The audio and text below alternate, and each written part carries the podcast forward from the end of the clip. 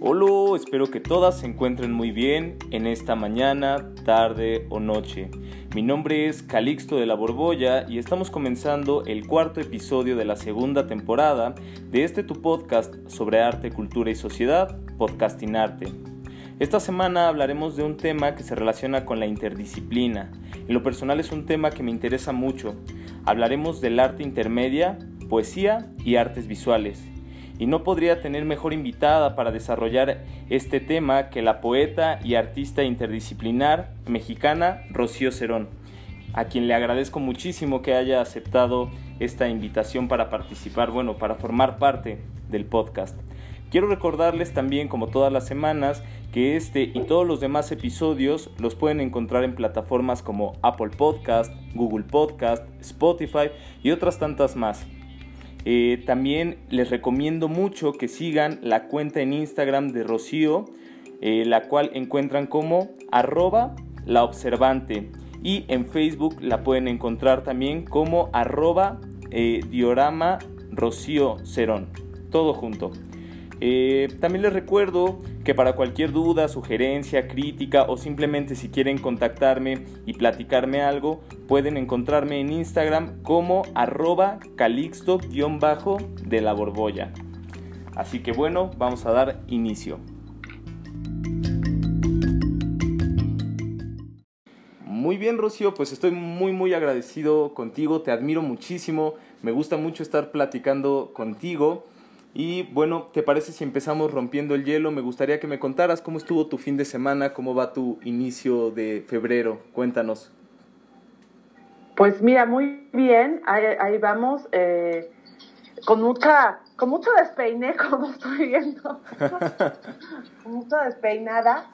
Este, pero bien, un año, un año que venimos desde del 2020, que fue un año complicado, donde tuvimos que preguntarnos muchas cosas también como de la, de la producción artística, pero también de la recepción, de qué estamos haciendo con respecto a los posibles lectores, y hablo de los lectores en 360 grados, ¿no? O sea, estos lectores que están no solamente en, en la puesta en página textual, sino también en las puestas sonoras, como en este caso como el podcast, o como en, en, en, el, en el espacio de lo visual, de la digitalidad. Entonces creo que, pero también no hay que olvidar el espacio presencial, o sea, yo sé que no hay que salir y que hay que estar en la casa y demás, pero ¿qué, qué va a pasar cuando volvamos a tomar los espacios? ¿Y qué va a pasar con los espacios públicos? ¿Y qué va a pasar con los espacios cerrados? O sea, ¿cómo va a ¿cuál va a ser el papel del, del creador y cuál va a ser el papel del espectador? Eso me interesa muchísimo. Eh, y justo esas preguntas me las he estado haciendo porque pues no, en estos universos híbridos que estaremos manejando todo el tiempo, pues hay que estar cada vez más eh, preguntándonos como creadores intermediales y como creadores transmediales qué estamos haciendo con cómo estamos respondiendo justamente ante este horizonte particular que nos toca vivir. Claro, justo eso que mencionas, yo también en estas semanas me he estado cuestionando qué, qué va a pasar en el momento en el que regresemos como al, al, espacio público, digámoslo así. Y ahorita todo el mundo está como muy, muy en contacto con las redes sociales, estamos todos subiendo contenido a redes sociales, estamos eh, buscando generar eh, piezas eh, por, medio, por medios digitales, pero de alguna forma pienso que también una vez que ya estemos como nuevamente en, en, el, en el mundo presencial, digámoslo así, de alguna forma pienso que, que, el espectador va a estar ávido de, de, de contacto humano, de, de la presencia, de, el estar ahí. Y, y creo que eh, las artes intermedias van a ser de, los, de las primeras en, en, empezar a generar, por ejemplo, micrófonos abiertos, performance, arte sonoro, todo esto que, que tú vienes trabajando ya desde los 90, según entiendo, corrígeme si me equivoco. Sí, no, no, no, así es.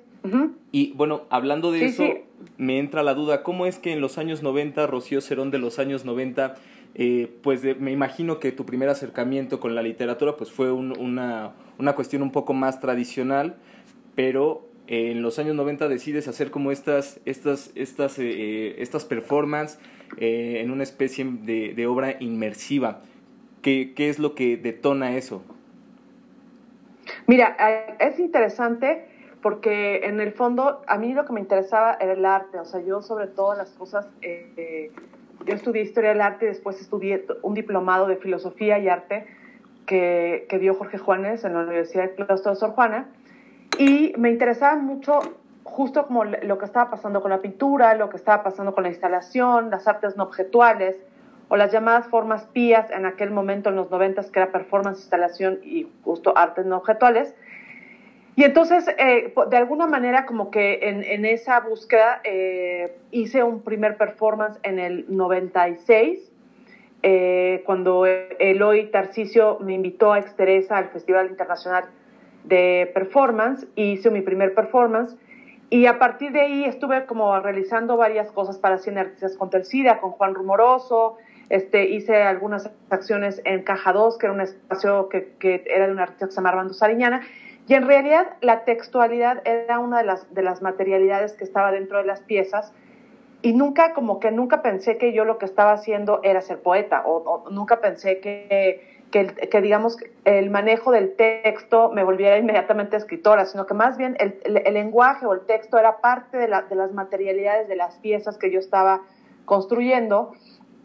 Y fue hasta después que en algún momento en 97 ya me di cuenta que sí estaba escribiendo, digamos, como por una necesidad y empecé una lectura voraz de poesía. Me pareció que la poesía tenía como todos estos estas, estas cosas extraordinarias, que era como una capacidad de síntesis, una capacidad de convocación, ¿no? Eh, una capacidad de como de amalgamar, de, de tener como en, en, esta potencia verbal todo lo que se podía decir, por ejemplo, en una novela de 200 páginas, o todo lo que uno podía también decir ¿no? en una gran instalación eh, de, de, de grandes proporciones. Entonces, entendí que el lenguaje era primordial en mi práctica artística y entonces me dediqué a escribir. Por, ese entonces alguien me dijo, eh, hice algunos intentos de escribir, estuve en la Escuela de Escritores, en la SOGEM, donde también estuvo Tania Candiani, donde también estuvo Rubén Bonet, Roberto Frías, no gente que se dedicó a la escritura o que, como Tania, implementa el lenguaje como una de sus materialidades artísticas. Eh, y pues no, dije, esto no, no, es lo mío, la onda de la Escuela de Escritores.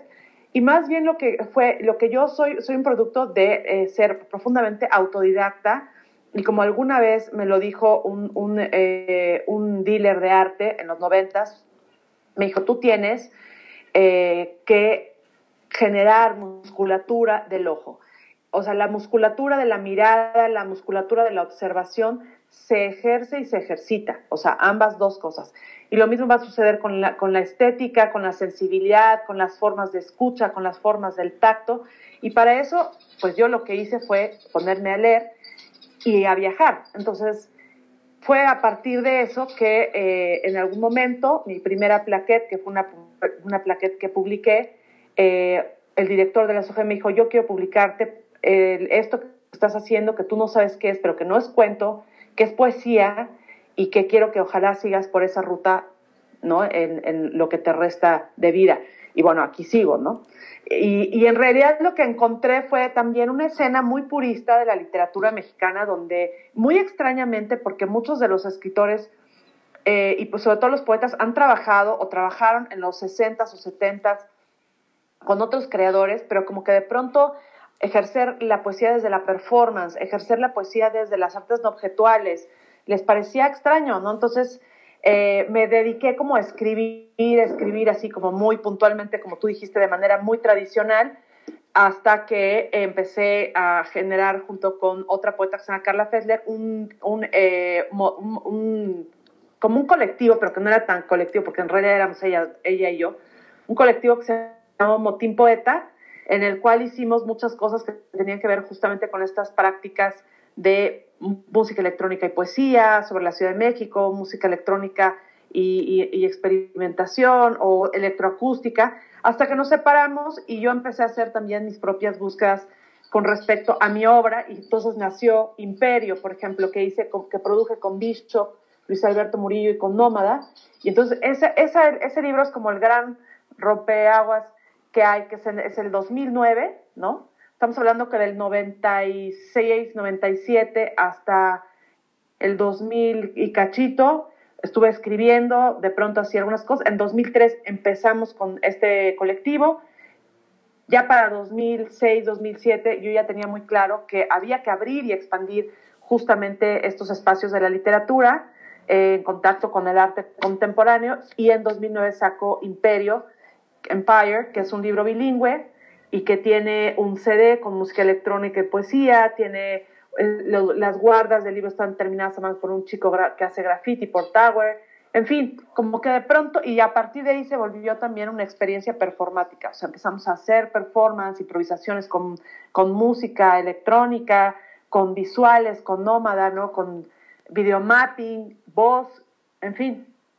ya para, para 2012 estaba yo estrenando diorama con piezas octafónicas en el Jardín Sonoro de la Fonoteca y con colaboraciones con otros artistas y músicos y así pues desde ahí para el real, ¿no? He ido haciendo estas piezas. Excelente. Fíjate que hace un par de días estuve escuchando una entrevista que te hicieron. Eh, el año pasado me parece que fue, es una entrevista bastante reciente. Y dijiste algo que me parece que hay que puntualizar, que me gustó muchísimo. Eh, hablas eh, cuando dices que la poesía en realidad está en todos lados, que la poesía no solo es la palabra escrita, no solo, no solo es el, el, el, recitar, digamos, la obra poética, sino que la poesía la encuentras eh, en los ruidos, en los fonemas, en el sonido, en, en cuestiones que no necesariamente dicen algo, pero sí dicen algo sin decir palabras. Ese punto me parece muy bonito porque de alguna forma pienso también yo que el arte es como, es como la poesía en ese sentido. El arte lo encuentras en todos lados y más bien lo que te ayuda a encontrarlo es, es, el ojo que, que, me comentabas hace un momento, ese ojo e, entrenado, ese ojo ejercitado para detectar el arte eh, en, en los pequeños detalles de la cotidianidad, por ejemplo. Y, y justo, eh, bueno, voy a, acelerar un poquito en el tiempo. Yo te conocí por primera vez eh, cuando viniste acá a Pachuca a presentar burbujas sónicas eh, que caminamos en el parque, en el parque, en el parque Hidalgo, me parece que sí. Hidalgo. Ajá, el parque Hidalgo. Ajá. Y, y, fue una experiencia muy interesante porque justamente yo en ese momento sí traía la idea de que eh, el arte está en todos lados, pero con eso, con esa pieza se vino a mi mente, claro, es que la poesía también está en todos lados, son estos ruidos, son estos fonemas, y luego intercambiábamos las bocinas y todo el panorama cambiaba. Eh, y, luego cuando ya estábamos dentro del kiosco era, era una experiencia inmersiva muy interesante que me, que me gustó muchísimo. Eh, ¿Quieres decir algo al respecto de esta idea de, de que la poesía está en todos lados? Sí, en realidad yo creo que justamente la, el acto poético, la imaginación poética está en todos lados y que uno tendría que tener la capacidad también de leer el mundo. O sea, creo que creo que cuando uno piensa en poesía dice, ah, no, pues entonces vas un verso que tiene que ser como con ciertas medidas, ¿no? En decasílabo o alejandrino, y entonces encabalgarse o ser soneto. Y se nos olvida que también el aliento poético o lo poético, la poesía, está pues compuesta justamente de ello. Y a mí me parece que la poesía está en todas partes, como, como lo que estás diciendo tú, o sea, en, un, en un atardecer o en, en, una, simplemente en la movilidad. A mí me gusta mucho ver a la gente cuando se mueven los espacios públicos. Me encanta la idea de, poder intervenir los espacios públicos, de hecho. Y entonces te das cuenta que hay como una cierta, hay un cierto ritmo en los desplazamientos, hay un cierto ritmo en lo que la gente, en cómo se siente, en cómo gesticula, y que eso también es profundamente poético. Entonces, yo creo que la, la poesía, decían que 2020 había sido el año de la poesía, y por eso también vimos como en la toma de, de presidencial de Biden, ¿no? Esta chica, Amanda Gorman, está leyendo, bueno, leyó un poema porque el lenguaje, es, a eso se refiere, el lenguaje, su capacidad de, de, de, síntesis, su capacidad metafórica, su capacidad de evocación, le es profundamente eh, cercana y absolutamente, eh, digamos que inherente a la condición humana y a los hombres y a las mujeres. Entonces, por ahí creo yo que, que en realidad hay que pensar que, todo, incluso nuestra vida, es profundamente poética. Muy bien, Rocío, pues me gustaría que ahora nos platicaras un poquito de las soluciones que encontraste tú al enfrentarte a la pandemia? Bueno, todos hemos vivido eh, unos meses muy caóticos, ya vamos para un año de, confinamiento, pero bueno, como artistas hemos encontrado diferentes formas de, de seguir ejecutando nuestra obra, de, de, seguir encontrando espectadores o que los espectadores nos encuentren eh, a nosotros. Entonces, eh, me gustaría que nos platicaras de tu propia voz cuáles fueron las soluciones que tú encontraste, cuál, cuál fue el método que, que decidiste desarrollar. Mira, fíjate que de alguna manera lo que yo hice fue eh, eh, entender primero la dimensión de lo que estaba pasando, ¿no? O sea, esta cosa del encierro, bueno, pues quizá para los que trabajamos en casa no es tan, tan terrorífico. Eh, yo lo que hice fue, pues básicamente, voltear a ver dónde estaba, ¿no? O sea, voltear a ver como, como el, lugar físico donde estaba planteándome, pues, pasar la cuarentena y me di cuenta que en la geografía o en las cartografías de las sábanas de mi cama podía encontrar todo un mundo eh, pues que, se volvió un pretexto también para hablar del mundo y es un proyecto que se llama Divisible Corpóreo, que toda la vida de creación está en el Instagram, en arroba la observante, y que se convirtió también en piezas sonoras, que se convirtió en una pieza que, que de hecho estuvo eh, en, en, aire libre, hubo un concurso ¿no? sobre el confinamiento y entonces, bueno, hicimos una pieza para, para el concurso, Hice una pieza también eh, que se presentó en un festival que organiza allá, que se organiza allá en Hidalgo, que se llama Fronda. Entonces hicimos una pieza específicamente, Chey Rojas y yo, para el festival. Y bueno, el libro ya va a salir, o sea, tiene también un videopoema, en fin. O sea, como que de alguna manera el, el, el propio el propio confinamiento me obligó a preguntarme cosas de lo que yo ya tenía, ya me estaba preguntando pero me obligó que en lugar de, salir afuera y mirar hacia afuera y responderme eso, mirar hacia los interiores de mi propia casa, a los, interiores de la cama, ¿no? En este caso, para poder eh, hacer pues una pieza. Entonces, en eso estoy. Muy bien. Eh, fíjate que yo me acerqué a tu obra por primera vez con el libro de Borealis, que es un libro que me gusta muchísimo, me, me resulta fascinante y, bueno, de entrada, eh, cuando me lo regalaron, pues eh, yo no entendía muy bien cómo, como esta dinámica. Yo, yo venía como de justo de la, de la tradición eh, de poesía más tradicional mexicana o de los franceses o así, un poquito más tradicional. Pero de repente cuando, cuando me, me acerco a tu libro y veo que de repente trae unas ilustraciones muy interesantes y empiezo a leerlo, me, me cambia totalmente el panorama. Eso en conjunto con, con, la acción en la que estuve presente en burbujas sónicas me da una idea un poco más clara de lo que, estaba, de lo que estabas trabajando. Pero definitivamente lo que me da el, el brinco para decir Rocío Cerón está en, en, tal lugar fue escucharte a ti propiamente, con tus ruidos de fondo, con, con tu arte sonoro de fondo y a ti con, con esta voz, como, con, esta interpretación. Es, es, es una, una cuestión completamente distinta. Eh, me gustaría que a nuestras, a nuestros escuchas les compartieras eh, lugares donde pueden escucharte a ti eh, leer tu propia poesía. Fíjate que pueden entrar en, hay un, un, un disco que son los de Bubble Sonic, Sonic Bubble. Sonic Bubble.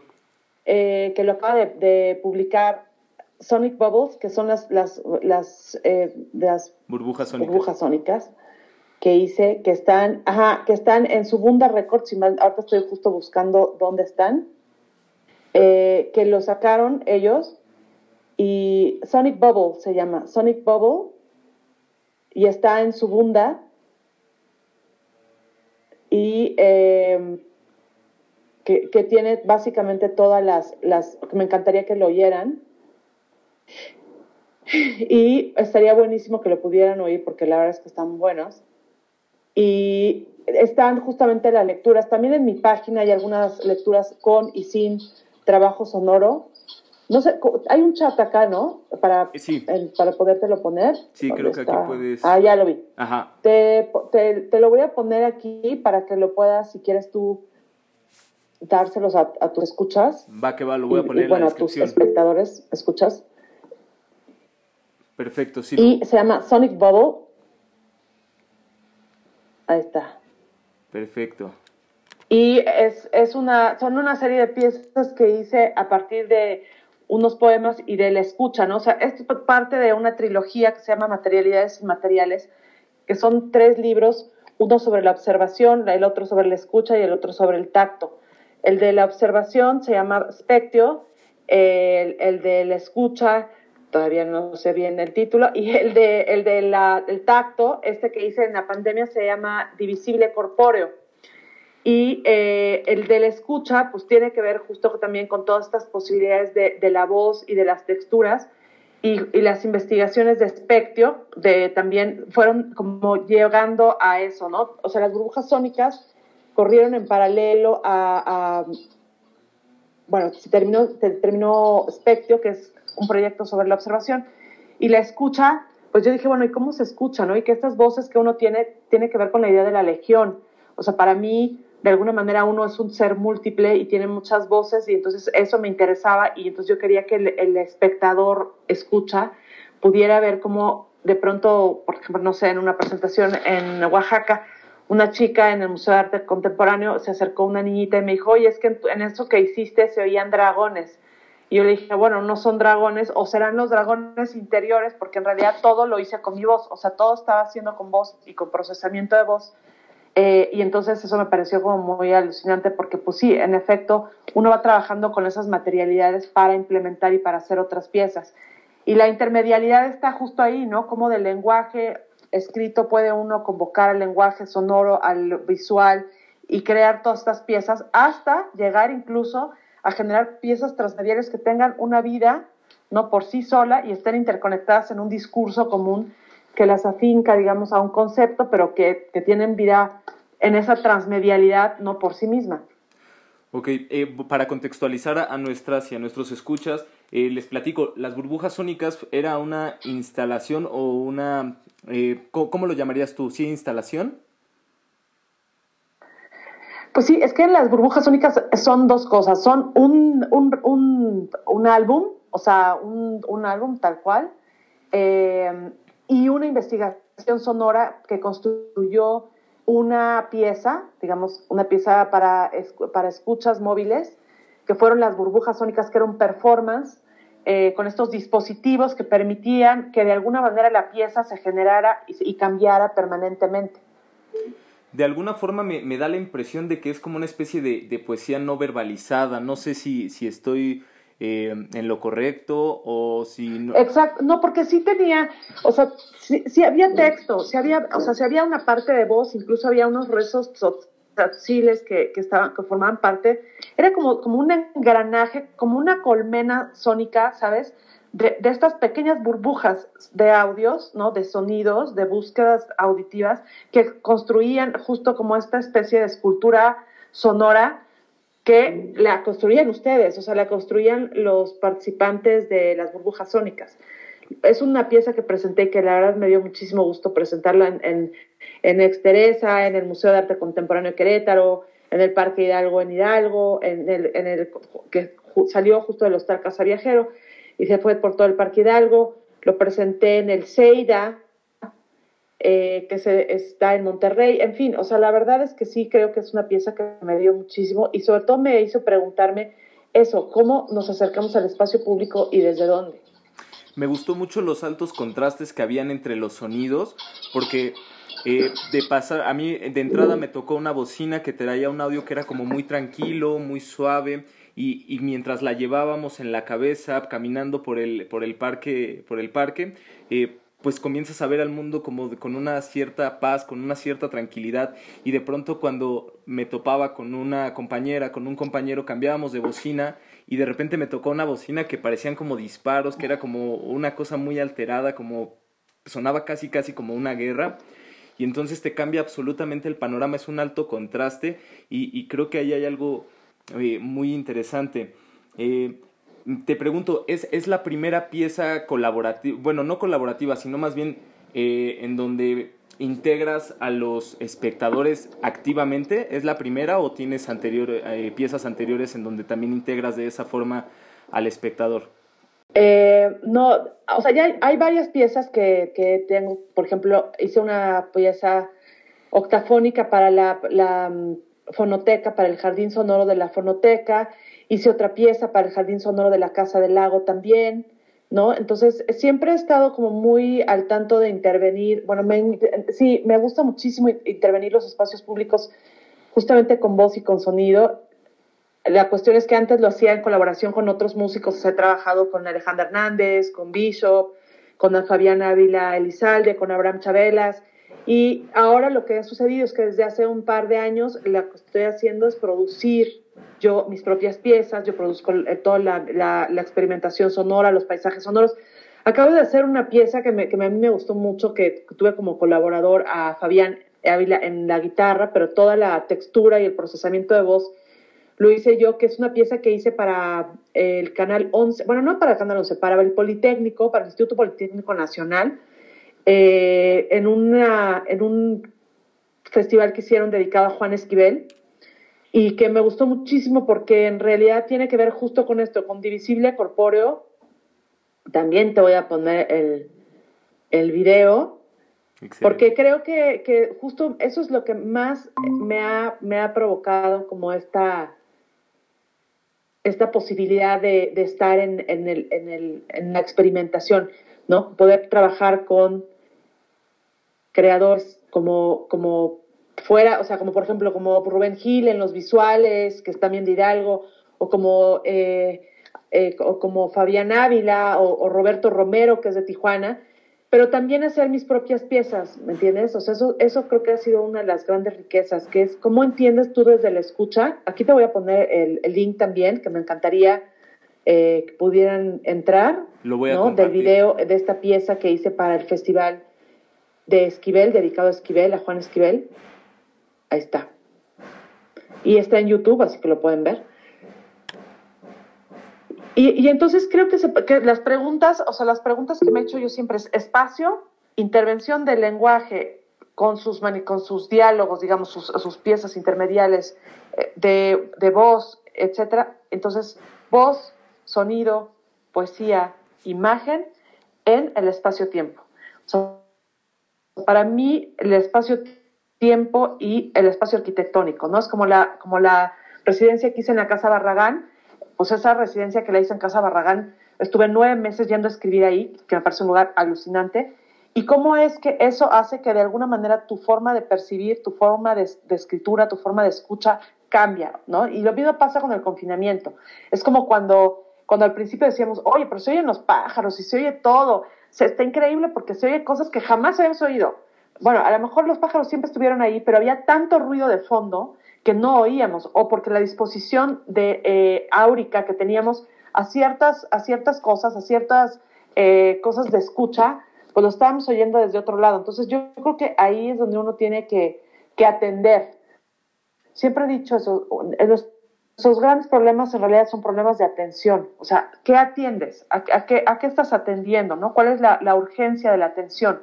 Y si uno pone esa urgencia es como cuando las madres escuchan a los niños, tienen ya absolutamente dominado ¿no? en su archivo sonoro mental el sonido del, del llanto o incluso el sonido del murmullo o del sonido de, de una mínima eh, gemido, ¿no? Lo mismo pasa en nuestras casas las puertas, la forma en que cierran, en que abren los pasos, todo eso. Si nosotros pusiéramos más atención a lo que hay alrededor nuestro, en la calle, o en el movimiento simplemente del, viento, ¿no? Nos quedaríamos alucinados. El otro día, por ejemplo, estaba en una lectura y, se fue muy alucinante porque el pájaro que está aquí al lado, que es un finche, no un pinche, un finche, que se llama eh, mol, este, yo empecé a leer, ¿no? En una lectura de poesía y me empezó a compasar, o sea, fue alucinante, estaba, estaba como así, o sea, yo leía poesía y él estaba cantando conmigo, ¿me entiendes? Y entonces el artista sonoro que se supone que iba a estar con nosotros, no, no pudo nunca conectarse y entonces todo el mundo decía, pues qué chido que el pájaro haya sido... El artista sonoro. O sea, como el paisaje sonoro de, de, de esto, ¿no? Entonces, pues sí, pues así pasa, así pasa. Y, y eso, es, eso es también si uno si uno hace exploraciones sonoras con el paisaje, o sea, paisaje sonoro, te darías cuenta, como lo han hecho algunos, que si le pones sensores a las plantas o les pones sensores a ciertas, incluso a la madera, pues tiene cruje, ¿no? O sea, todo tiene una sonoridad porque todo tiene un movimiento. Me parece extremadamente interesante y me y asienta el pájaro. Sí, ahí está todo el tiempo, me encanta. Y me gusta mucho la idea de las obras inmersivas. Pienso que en las artes visuales ya existe desde hace, pues por lo menos un siglo, una tradición que viene continuamente creciendo con respecto a, al, arte inmersivo, a la, a, la a la interdisciplina. En cuestión literaria no estoy bien seguro, pero eh, creo que es muy interesante cómo cada una de las, de, las múltiples artes se han ido integrando a esta, a esta idea de, lo inmersivo, de, de, llenar el espacio con la obra. Eh, creo que poco a poco ha ido pasando en el teatro, ha ido pasando eh, en la música, bueno, ya desde los años 60 con, con, las experimentaciones de John Cash y demás, y ha ido pasando también en, en la literatura, eso me parece muy enriquecedor, me parece muy bonito. Eh, creo que podríamos ir concluyendo este episodio. Eh, me ha encantado dialogar contigo, me gusta mucho tu trabajo, me gusta mucho eh, la energía con que dialogas, con que platicas y con que, por ejemplo, proyectas, en, eh, proyectas tu obra. Y bueno, me gustaría que para concluir, bueno, un poco sí, a manera de conclusión, nos dieras como una, unas palabras a aquellas, aquellos jóvenes que están egresando, por ejemplo, de letras, de poesía, y que les gustaría iniciarse en esta idea de, de, la, de, de lo interdisciplinario, eh, de, la poesía como inmersiva. Eh, veo que tú utilizas muchísimo o que, o que haces, eh, te ayudas muchísimo con, con colaboradores, con colaboradoras, pero no sé, tú, tú con tu experiencia, ¿qué, qué les aconsejarías a, aquellos que quieren acercarse a, a este tipo de obras pero no saben cómo? Eh, yo creo que tendríamos que, o sea, que pensar eh, que en realidad uno, uno tiene que ser curioso, ¿no? O sea, yo creo que eso es lo más importante. Lo más importante es ser curioso, no, no dejar que, que, que digamos que algo que ya conocemos nos haga pensar que ya somos lo máximo porque ya solamente ahí nos vamos a quedar, para nada, ¿no? Y yo creo que lo más importante también es eh, investigar. O sea, yo, yo cada vez que cuando hablo y te digo, no, es que sí, me doy cuenta que siempre estoy investigando algo, ¿no? O sea, soy muy, muy obsesa en el sentido en que me interesan, no sé, los hoyos negros o la materia negra y entonces la materia oscura se convierte en toda, como todo el, el, el, el dispositivo de investigación artística para poder llegar a una pieza. Y así me ha pasado, pues tengo un librito que se llama Materia Oscura. Entonces ahorita eh, también estoy en otro proyecto que tiene que ver con la neurociencia, que también es otra cosa que me encanta. Y entonces ahí es donde te das cuenta que uno va todo el tiempo haciéndose preguntas. O sea, yo creo que habría que hacerse siempre preguntas. Ese, ese sería como lo que yo le diría a los alumnos, que no se queden con la respuesta del maestro nada más, o con la respuesta que les dio un amigo, o con la respuesta que encontraron porque ya lo hicieron antes así. La respuesta siempre también es personal, y uno va acumulando y desechando y, renovándose y entendiendo muchas cosas, ¿no? O sea, creo que eso sería como, como lo más importante que yo podría decirles. Preguntarse, ser siempre curioso, ser, tener siempre la duda, ¿no? Ver muchos puntos de vista, oír muchos puntos de vista, leer muchos puntos de vista sobre lo que nosotros estamos investigando, sea en artes visuales, en en multimedia, en eh, poesía, en lo que sea, ¿no?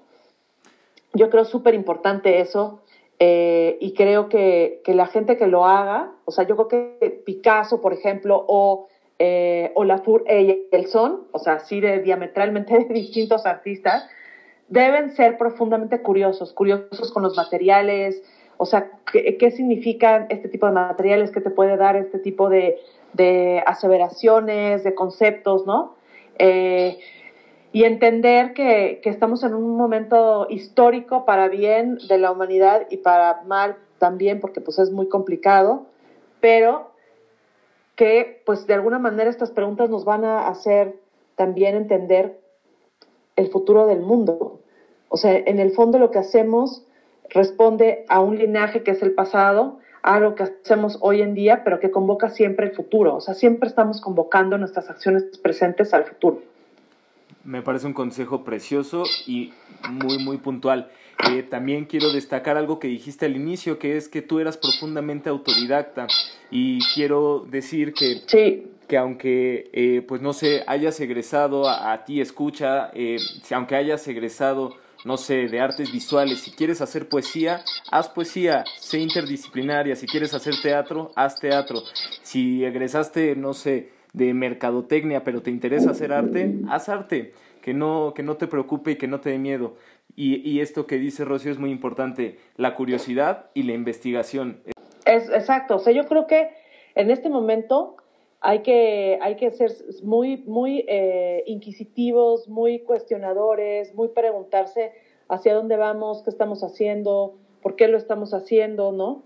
Y por ahí debería ser como la investigación eh, de todos. O sea, cada quien tendrá como el pulso es personal, la mirada es personal, la escucha es personal, entonces así como esto de que te hablaba de la musculatura del ojo, o sea, hay una musculatura del ojo y una musculatura también del pensamiento, o sea, no vas a pensar y entender todas las cosas nada más porque ya saliste de licenciatura o porque creas que ya lo sabes todo. No, no, no, uno todo el tiempo está aprendiendo y uno de pronto te das cuenta que lo maravilloso que querías decir ya lo dijeron antes y mejor que tú 20 personas, pero hay cosas particulares que tú miras, hay cosas particulares como las huellas digitales, como las formas en que vemos, como la voz, que son personales. No hay nadie más que tenga la voz que tú tienes. O sea, podrá alguien imitarlo o podrá alguien intentar imitarlo, pero tu voz tiene una tesitura y una huella, digamos una huella sónica, igual que las huellas digitales, que es totalmente personal y única. Claro, al final no importa de dónde vienen las cosas que son, que, te, que, que son tus referentes, sino hacia dónde los llevas. Exactamente. Muy bien. Exacto. Yo creo que ah, es así. Excelente.